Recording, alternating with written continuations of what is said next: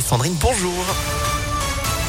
Bonjour Antonin, bonjour à tous. À la une, encore une journée pleine d'émotions aux assises de l'Isère à Grenoble, alors que le procès de Nordal Lelandais doit se terminer demain. Les avocats des partis civils ont plaidé face à la cour toute la journée d'hier.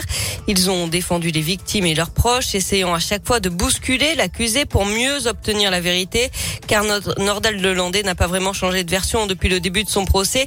Il n'a pas non plus donné beaucoup plus de détails sur cette terrible nuit du 27 août 2017, au cours de laquelle il avait enlevé et puis tué la petite Maëlys, 8 ans. Son père, Joachim De Arrojo, euh, était euh, représenté par maître Laurent Boguet. Pendant sa plaidoirie, l'avocat euh, s'est adressé directement à l'accusé comme si c'était Malice qui lui parlait, mais une fois encore sans effet. Je vois un mur d'indifférence, j'essaye de le convoquer, j'essaye de le replacer dans cette situation ultime où, comme je le lui rappelle, il est le dernier regard que rencontre celui de, de Maëlys avant son dernier soupir. Le moins qu'on puisse dire, c'est que ça ne le plonge pas effectivement dans une espèce de situation émotionnelle qui ferait qu'on pourrait voir poindre une larme. Il est, il est complètement bloqué par rapport à ça. Hein. Euh, c'est vraiment une personnalité totalement enquistée.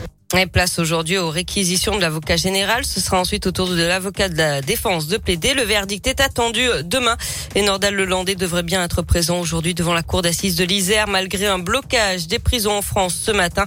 À Saint-Quentin-Falavier, les grévistes laisseront sortir le convoi. Les agents pénitentiaires sont mobilisés pour réclamer des augmentations de salaire. L'actualité, c'est aussi un incendie tôt ce matin dans un appartement de Saint-Priest. Les pompiers ont été appelés un peu avant 6 heures du matin, place Laurent Bonnevé. L'incendie a pris dans un appartement situé au septième étage d'un immeuble qui en compte neuf. Une femme a été transportée à l'hôpital, légèrement incommodée par les fumées. Moins de 100 000 nouveaux cas de Covid en 24 heures en France. On n'avait plus de chiffres aussi bas depuis le 24 décembre.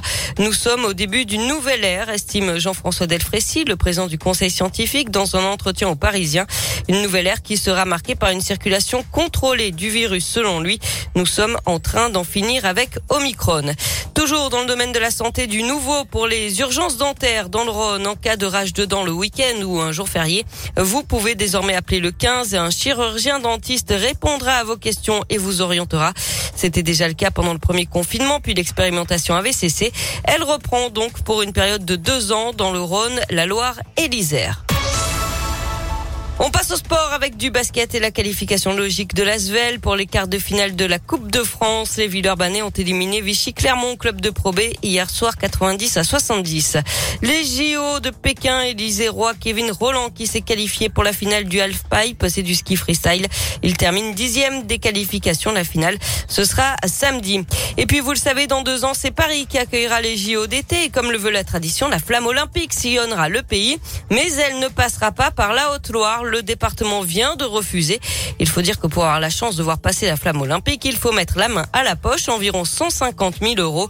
La Creuse, la Haute-Vienne et le Lot-et-Garonne ont aussi refusé. Donc Sandrine, nous sommes